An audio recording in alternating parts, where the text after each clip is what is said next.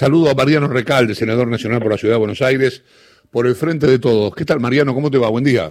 ¿Qué tal? Buen día, Chavo. ¿Cómo estás? Bien, muy bien, muy bien. Recién estaba hablando de, no sé, de, lo que dijo Acuña. Eh, me gustaría conocer primero tu opinión sobre lo que dijo Soledad Acuña, la ministra de Educación, si es que tenés alguna opinión. Sí. Eh, y después también me, me, hizo un poco de ruido la, la, tapa de página 12. Me parece que esa, esa tapa le, le hizo daño al debate, ¿no? Me parece que este, incluso este, fortaleció la posición de la oposición. Este, en lugar de, digamos, estaba claro lo que pasaba, cometió un grave error la, la ministra, pero me parece que, que, esa tapa al medio la, la, la tuvieron que salir a explicar cosas que no estaban, que no habría que explicar, ¿no?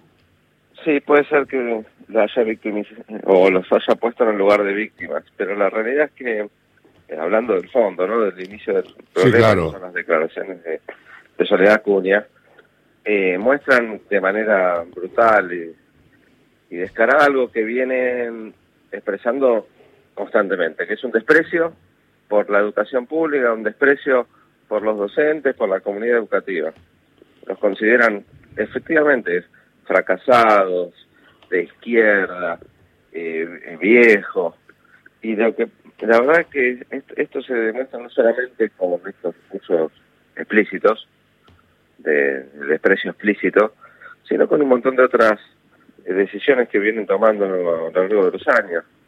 Todavía no, es, es inconcebible que después de 13 años de gobierno, con el presupuesto más alto de la Argentina, eh, con una población que, por el poder adquisitivo que tiene, puede mandar, eh, sobre todo en un porcentaje mucho más alto de otras provincias, a sus hijos a escuelas de gestión privada, que todavía a la mitad de la población que no manda a sus hijos a escuelas privadas no le garanticen una vacante. Pero además eh, se ve cuando quisieron eh, eh, ajustar y, y, unificar todos los institutos de formación docente en una lo que se llamó la UNICABA. Pero se nota también con cada paro docente. Eh, lo vimos en el gobierno anterior cómo mandaban a, pegarle a los docentes cuando protestaban poniendo una carpa en una plaza, ni siquiera que habían pues uno puede entender la posición de la derecha de decir, bueno, hay que desalojar este, las calles para, el, para proteger el libre tránsito, ¿no? Y que en esa discusión prioricen el libre tránsito y, y, y repriman o, o, despejen una calle. Pero acá ni siquiera era eso. Era en una plaza, en Plaza Congreso. Entonces, me parece que ahí lo que se ve es, es, es explícitamente lo que vienen desarrollando con sus políticas a lo largo de todo el tiempo. Eh, Lucía Isikov está en línea. Mariano quiere hacerte algunas preguntas. Lucía. Sí, claro. ¿Qué tal, Mariano? ¿Cómo va? ¿Cómo estás, Lucía? Bien, bueno, son conocidas, por supuesto, tus críticas a la gestión de la reta, te escuchaba recién, pero eh, entonces, ¿por qué te parece que los porteños lo siguen votando? ¿La gestión porteña es solo marketing o hay cosas que efectivamente están funcionando en la ciudad? Es una multiplicidad de factores.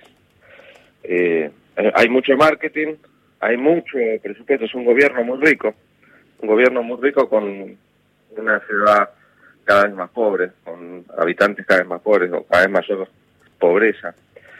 Y además hay una composición social que, que lo, lo, lo banca eso, una parte, ¿no? Yo creo que no es mayoritaria.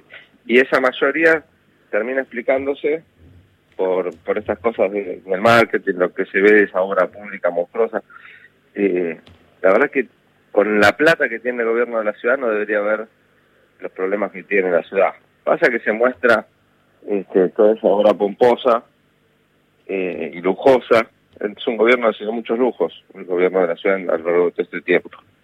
Y ahora que tiene que devolver una parte del, de la coparticipación que se le dio de más durante el macrismo, que es obvio que es porque Macri le quiso favorecer a, la ciudad de Buenos Aires, se escandalizan y, tienen que, y dicen que la única manera de, de sostener la gestión es aumentando impuestos, eh, dejando de recolectar basura los sábados y domingos, y impuestos a la clase media, ¿eh? impuestos a la tarjeta, aumento de la ABN, eh, aumento de los ingresos brutos. Este, y mientras al mismo tiempo ese doble discurso de ajustar y, decretar impuestos en la ciudad, quejarse de un aporte extraordinario a, a las grandes fortunas, a los multimillonarios que, que discute el gobierno, el gobierno y el Congreso Nacional. Bien, te llevo, te llevo a ese tema porque eh, van a tener un fin de año movido en el Senado. Eh, ¿Cómo ves un poco la discusión grandes fortunas y sobre todo aborto, no? Eh, ¿Cómo pienso, por supuesto, tiene que pasar primero por diputados el aborto, pero ¿cómo, cómo la ves en el Senado que sabemos que el camino está un poco más complicado? Bueno, empiezo por lo más sencillo que es el aporte extraordinario. Creo que tiene un gran consenso en la sociedad y en el Congreso también. Ya se aprobó en diputados y en el Senado no tengo la menor duda que se va a aprobar y que los multimillonarios van a tener que hacer un aporte solidario por única vez eh, que no les va a mover un pelo en su vida, en su fortuna. Van a seguir siendo multimillonarios, pero vamos a poder comprar más vacunas, fortalecer el provincial, eh, mejorar las, las obras para explotación de gas, eh, ayudar a las pymes y, y una más que me estoy olvidando. Pero bueno, que son las asignaciones específicas que tiene la ley esta de aporte solidario a las grandes o de las grandes fortunas. Con el aborto, con el aborto está más complicado, está parejo y hay mucha presión. Bueno, vieron lo que pasó con Suárez Lastra. Sí, un escrache eh, de dos horas en la puerta de su casa en Palermo este fin de semana. Y que, mi, mi, si querés, mi preocupación es qué va a pasar en las provincias, ¿no? Porque con los senadores votando desde sus casas van a estar mucho más eh, cercanos, si querés, a ese contexto de scratches en, muchas provincias que donde pesan tal vez más los grupos eh, religiosos en contra del aborto. Exactamente, exactamente. Por eso eh, todavía no hay una mayoría ni para un lado ni para el otro que esté definida. Hay un grupo, un grupo de indecisos que pueden inclinar por un lado para el otro y que van a sufrir todo tipo de presiones, no tengo la menor duda. Espero que estén eh, a la altura de la representación y de poder votar a conciencia y no en función de presiones de grupos violentos.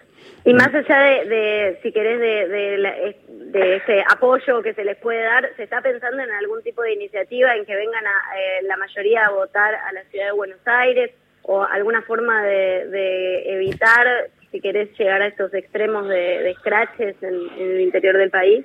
La verdad es que no, no, no, no tengo idea si están pensando las compañeras algún tipo de estrategia como esa, pero todo lo que esté al alcance para que puedan votar con libertad y que para que sea ley de una vez por todas, me parece que hay que pensarlo y trabajarlo. Eh, estamos hablando con Mariano Recalde, senador nacional por la Ciudad de Buenos Aires, por el frente de todos. Aquí está Néstor Espósito. Eh, Recalde, buen día. Eh, usted hablaba recién de mm, eh, gastos suntuosos, de obras de lujo en la capital federal. escucho habitualmente a dirigentes, incluso dirigentes del Frente de Todos, que hablan de Horacio Rodríguez Larreta como un hombre muy trabajador y como un buen gestionador. es cierto que con dinero cualquiera gestiona bien. ¿Qué es Horacio Rodríguez Larreta? Sobre todo a partir de esta interna que parece tener junto en Juntos por el Cambio, porque él también tiene cierto rasgo de peronismo, como Emilio Monzó o como Rogelio Frigerio, esta suerte de grieta interna que, que surgió en Cambiemos. ¿Qué es Horacio Rodríguez Larreta? Eh, no comparto nada del diagnóstico que acabas de hacer. A ver. Horacio Rodríguez Larreta es macrista. ¿Perdón? ¿Es? es el primer macrista. Ajá. Fue el jefe de gabinete de Macri de los ocho años de gobierno de la ciudad y después siguió cuatro años como jefe de gobierno. Es, eh, yo bromeaba, pero lo creo cada vez más, más en serio, que es lo que dijo Macri que iba a hacer si ganaba la reelección, en un reportaje que no era con Vargas Llosa, no sé si lo escucharon. Sí, claro. Le preguntaron qué va a hacer, dijo voy a seguir por el mismo camino, pero más rápido. Bueno, Horacio Rodríguez Larreta es el mismo camino, pero más rápido. Y yo bromeaba que es igual que Macri, pero que se levanta más temprano. Y la verdad es que a esta altura no le pido ni que se levante temprano, me parece que es todo marketing. y que se parezca a alguien peronista, todo lo contrario. Es más ajustador, es más privatizador, tal vez tenga más inteligencia, pero no es eficiente en, cuando gobierna. Bueno, siempre se lo señaló como el cerebro, ¿no? De la gestión de Macri. Sí, pero el cerebro del mal, no del bien. Mariano Horacio Marmurek te saluda, ¿cómo estás? Buen día. Pero déjame terminar la sí, idea. Eh, para mí gestionar bien es incluir a todos, resolver los problemas eh, prioritarios de la sociedad, la salud, la educación, la vivienda, eh, la justicia social, todo mm. lo que está desastrosamente mal en la ciudad, una ciudad que tiene un gobierno muy rico, insisto, que sea muchos lujos, que sea el lujo de despilfarrar recursos mientras eh, tenemos en el sur de la ciudad la mortalidad infantil más alta de la Argentina. Eh, justamente a eso iba mi, pregunta, que es, eh, en este momento eh, se, está discutiendo un presupuesto que es de ajuste en la ciudad de Buenos Aires, que no contempla muchas cuestiones y que va a ser un, presupuesto de victimización, ¿no? Pero también es un presupuesto con el cual se va a encarar el año que viene una campaña electoral que supuestamente preanunciaría la, la presidencial desde la capital de este, de este espacio de, de político. ¿Vos crees que el electorado de la capital va a ser más eh, susceptible a decir que es victimización pura o, se va a enojar con, con, este presupuesto de ajuste que se viene con el gobierno de la reta? Eh, bueno, es una disputa. Y en esto, lamentablemente, todavía corremos con desventaja. Es una disputa de pareja porque todavía tiene mucha incidencia en los medios de comunicación una protección enorme. Pero fíjense que hablan de ajuste eh, del gobierno nacional que ha aumentado el gasto público como nunca en salud, en educación, en ciencia y tecnología, en obra pública, mientras la ciudad reduce la obra pública, reduce el barrido y la limpieza, eh, aumenta los impuestos de la clase media y hablan de ajuste en la nación y no se habla del ajuste brutal que está haciendo la ciudad de Buenos Aires, con que cuenta con, primero, con la infraestructura eh, urbana prácticamente resuelta, no es como otros distritos de la provincia de Buenos Aires o de otras provincias que le falta asfalto, le falta cloaca. La ciudad de Buenos Aires está, eh, está comparativamente mucho mejor y tiene además un presupuesto mucho más alto por habitante, como quieran medirlo. Y, y, y, se plantea un ajuste. La verdad que eso es mal administrador. Mm. mal administrador. ¿No lo sentís como un presupuesto extorsivo hacia la nación? Además, sí, yo creo que está en, parte el, ajuste exagerado para victimizarse porque tuvieron que devolver eso que Macri les dio de más. Tiene que ver con esa idea de victimizarse permanentemente. Lo hacía Macri también con, con Cristina. Y le funcionó. Y ahora, fíjense que ajustan en, en el barrio y la limpieza en la ciudad, pero aumentan el gasto para para en programas federales para recorrer el país. Es un presupuesto este, donde ajustan la gente, pero aumenta el gasto electoral. Eh, Mariano, gracias. ¿eh? Sí, eh, Lucía, perdón, Lucía, ¿te quedó algo por preguntar? No, estamos bien. Tengo, una, cortita, una cortita más que tiene que ver con algo que hablaba ayer Alberto Fernández en la entrevista que dio sobre esas cartas de Cristina, sobre los personalismos, la gente que le dice en su entorno tenés que hacer el albertismo y él les dice que no. Eh, ¿cómo, ¿Cómo interpretas las cartas de Cristina? Eh, ¿Hay una cierta mirada eh, crítica de Cristina, crítica constructiva hacia el interior del espacio? ¿Participaron todos? ¿Fue una idea de Cristina? La carta de los senadores particularmente te hablo. La carta de los senadores es de absoluto apoyo, esa la firmé yo también, y Cristina no. la de los senadores al Fondo Monetario Internacional no, no es de Cristina. Pero tuvo un ok de Cristina, o ella nunca la vio. No, no sé, a mí me la pasó el presidente del bloque, no, sé si lo consultó o no, la verdad que son conjeturas que podemos hacer, pero no lo sé, no tengo información. Pero es una carta de apoyo y de fortalecimiento de una postura política que tuvo el presidente, que tuvo el ministro de Economía, de no dejarse imponer condiciones sobre la política económica del país por el Fondo Monetario Internacional y de marcarle los errores que tuvo el Fondo Monetario al prestarle eh, eh, la suma de dinero más grande en la historia del fondo, eh, sin cumplir con las propias normas del Fondo Monetario Internacional y con la declaración de un asesor de Trump que pidieron que le preste para ayudarlo en la campaña electoral a Macri. Eso, lo de Cristina me pareció más bien defensivo, más bien de explicar este, tres, cuatro cosas donde en el medio se filtra alguna, si se quiere, alguna observación que, que yo la comparto, ¿no? Y, me hago, y la hago propia. Creo que todos tenemos funcionado un poco mejor.